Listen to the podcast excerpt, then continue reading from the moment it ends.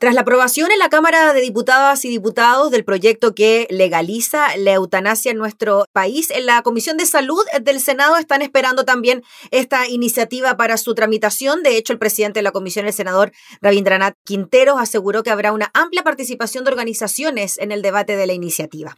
Vamos a conversar de este tema con el diputado Sebastián Torrealba. ¿Cómo está, diputado? Muchas gracias por recibirnos. Hola, ¿cómo está? Muy buenos días. Gracias por la, por la invitación. Gracias, diputado. Diputado, primero, ¿qué le parece que en el Congreso Nacional se haya discutido una ley tan importante como esta que de alguna manera puede definir ¿no? el futuro, la vida de muchas personas? Bueno, esto es una, esto es una iniciativa que ya partió hace mucho rato eh, en el Congreso y que se aceleró eh, en el primer año legislativo de este, de este Congreso, el año 2018. Eh, había un proyecto que era del diputado Vlado Mirosevich y nosotros desde la bancada RN con algunos parlamentarios eh, presentamos también otra iniciativa. Eh, luego llegamos a un acuerdo para que se fusionaran los proyectos y empezó la discusión de este proyecto que yo creo que la discusión ha ido de menos a más. En el primer trámite en sala de este proyecto, la verdad es que la fusión de ambas ideas de un proyecto de eutanasia no estaba muy eh, clara y por lo tanto no bien fusionada, eh, pero luego cuando volvió a la comisión se hizo un trabajo bastante más serio eh, y de verdad se logró hacer un buen proyecto que salvaguarda muchas, muchas cosas y que establece que finalmente la Comisión de Salud hizo un trabajo serio para discutir y legislar algo tan importante como la eutanasia, la muerte digna y también los cuidados paliativos. Es un ejemplo también de cómo se pueden ir mejorando los proyectos de ley con los acuerdos entre dos sectores opuestos, ¿no? Usted nos decía, se presentó un proyecto del diputado Mirosevich, ustedes presentaron otro, lo fusionaron, lo mejoraron y es lo que salió de la Cámara. Qué buen ejemplo de cómo trabajar y llegar a acuerdos, ¿no? Sí, sí, o sea, esto demuestra de que cuando, cuando no se intenta imponer una forma de, de ver la vida o de ver un problema, eh, salen los proyectos fortalecidos. Y aquí lo que logramos hacer eh, en, la comisión, que lograron los, los, que son eh, diputados permanentes de esa comisión, lograron dialogar, encontrar acuerdos, encontrar formas para mejorar el proyecto.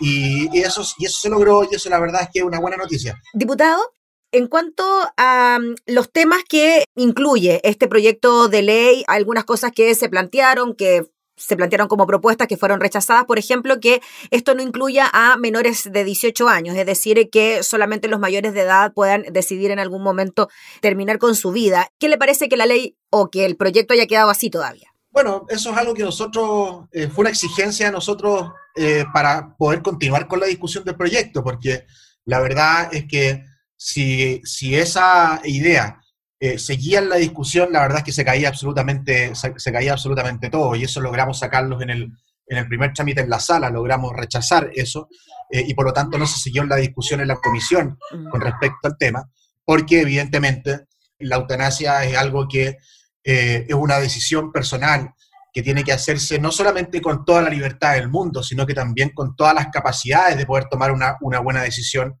y es evidente que un menor de edad no tiene eh, la capacidad completa para tomar una decisión libre con respecto a su propia vida. Eh, y por eso nosotros exigimos que eso eh, no siguiera, así como también exigimos de que tampoco se incluyeran las enfermedades psíquicas que finalmente se terminó rechazando en la comisión y, en la comisión y en la sala. y por eso te digo de que finalmente nuestra visión con respecto a la eutanasia eh, se fue imponiendo desde el diálogo, desde, la, desde, desde, el convencimiento hacia los otros de que finalmente eh, ni los menores de edad, ni aquellas personas que tienen enfermedades psíquicas eh, pueden tomar una buena decisión con respecto a su propia vida. Y otra cosa que nosotros agregamos, que no se había visto en el primer trámite y que sí se vio en el segundo trámite, es el compromiso total de la comisión con respecto a tener cuidados paliativos. Hoy día nosotros decimos, no puede haber eutanasia sin cuidados paliativos. ¿Y por qué razón? Por una razón muy simple. Cuando una persona tiene sobre la mesa todas las, todas las instancias para poder tomar una buena decisión sobre su propia vida, esa persona toma una buena decisión.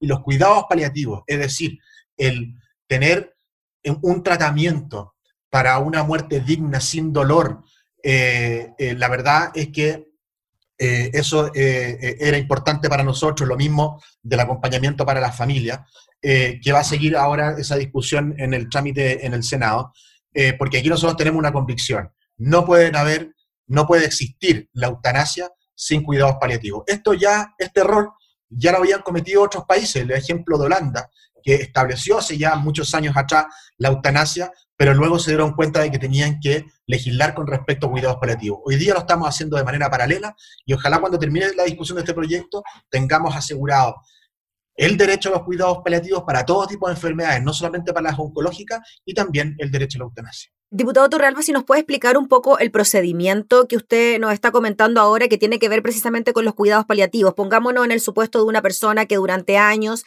ha tenido una enfermedad muy dolorosa, terminal, y decide tener la eutanasia. Previo a eso, debe tener cuidados paliativos, se les debe entregar la opción y después de aquello, la persona también puede tener la libertad de optar por continuar con su vida o terminar a ver, no, no, uno no, una, no es prerequisito los cuidados paliativos para, para, la, para la eutanasia. Perfecto. Y lo que nosotros establecemos es que tienen que estar todas las posibilidades sobre la mesa para tomar una buena decisión. Y aquí una persona tiene tres alternativas. La primera es, eh, eh, es tratar de, eh, de, de, sobrevivir, de tener una, de, de seguir peleándole a una enfermedad dolorosa, que es lo que hace comúnmente una persona, que trata de eh, siempre eh, eh, usar todos los medios posibles para poder sanarse, para poder curarse, para poder sobrevivir. pero hay unas personas que tienen, tienen otra forma de ver, de ver su propia vida, digamos, y por lo tanto también tendrá la posibilidad para los cuidados paliativos, para poder sobrellevar de una manera más tranquila una enfermedad que es dolorosa, que es terminal. Y, luego está la, alternativa de la, eutanasia, que es la decisión propia de, una persona sin la presión de nadie para terminar con su vida luego de una enfermedad eh, dolorosa y terminal. Están las tres alternativas sobre la mesa. Mm. Cada persona eh, puede decidir cuál es el camino, pero nosotros creemos de que al momento de una persona de, tu, de tomar eh, los cuidados paliativos, las probabilidades de que esa persona decida finalmente la eutanasia eh, eh, es, más baja. Mm. y por lo tanto, están las tres alternativas sobre la mesa para tomar una buena decisión y la decisión personal de cada uno finalmente. ¿Y esos cuidados paliativos, diputados, deben correr a cuenta del Estado? En cuanto al costo me refiero. Sí, nosotros, nosotros lo... A ver, hoy día, hoy día existen dentro de la normativa sanitaria del, del, auge, existen los cuidados paliativos para enfermedades oncológicas. Eso existe. Eh, pero nosotros creemos de que esos cuidados paliativos deben estar asegurados y garantizados para enfermedades que van más allá de lo oncológico. Eh, y por lo tanto poder acceder eh, a aquellas personas que están en FONASA de manera gratuita eh, a, ese, a ese tratamiento. lo importante es que estén establecidos de, buena manera, porque, porque una cosa son establecer dentro de la ley los cuidados paliativos, pero aquí hay otro trabajo importante con respecto a los cuidados paliativos que tiene que hacer el Ministerio de Salud, que es formar los equipos de cuidados paliativos. Los, equipos de, cuidados paliativos son muy complejos, son multidisciplinarios. No solamente están para la persona que está enferma, también están para la familia que tiene que ver con el acompañamiento. Eh, y por lo tanto, para nosotros es fundamental de que en esta ley de eutanasia se establezca de manera clara y precisa que los cuidados paliativos deben estar garantizados para todas las personas.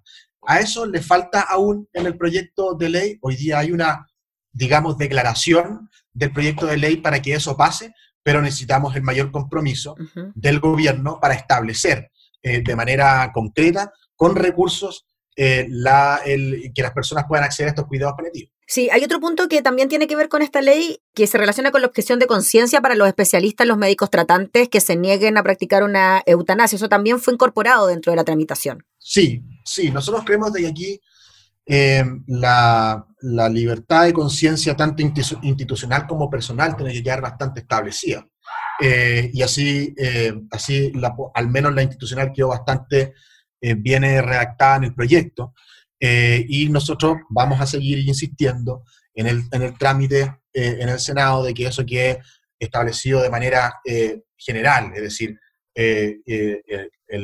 la, libertad de conciencia institucional y también personal, porque evidentemente puede haber algún médico que no esté dispuesto, dado sus valores, dado sus principios, el, el, el, ejecutar la eutanasia. pero eso también es parte de las cosas que hay que ir mejorando en el proyecto. Hoy día el proyecto está bastante bien construido em, en sus declaraciones y hay que ir asegurando ciertas cosas en el camino eh, y para eso está el trámite en el Senado y no tengo duda de que en el Senado va a tener la misma altura de mira que hubo en la Cámara de Diputados. Muy bien, pues diputado Sebastián Torrealba, le agradecemos enormemente por el contacto para hablar de este tema y seguiremos también como usted muy de cerca lo que se viene en el Senado con este proyecto. Así que gracias, que esté muy bien. Muchas gracias, muy buenos días. Chao, chao. Era el diputado Sebastián de Torrealba hablando entonces sobre la aprobación en la Cámara del proyecto que permite la eutanasia en Chile.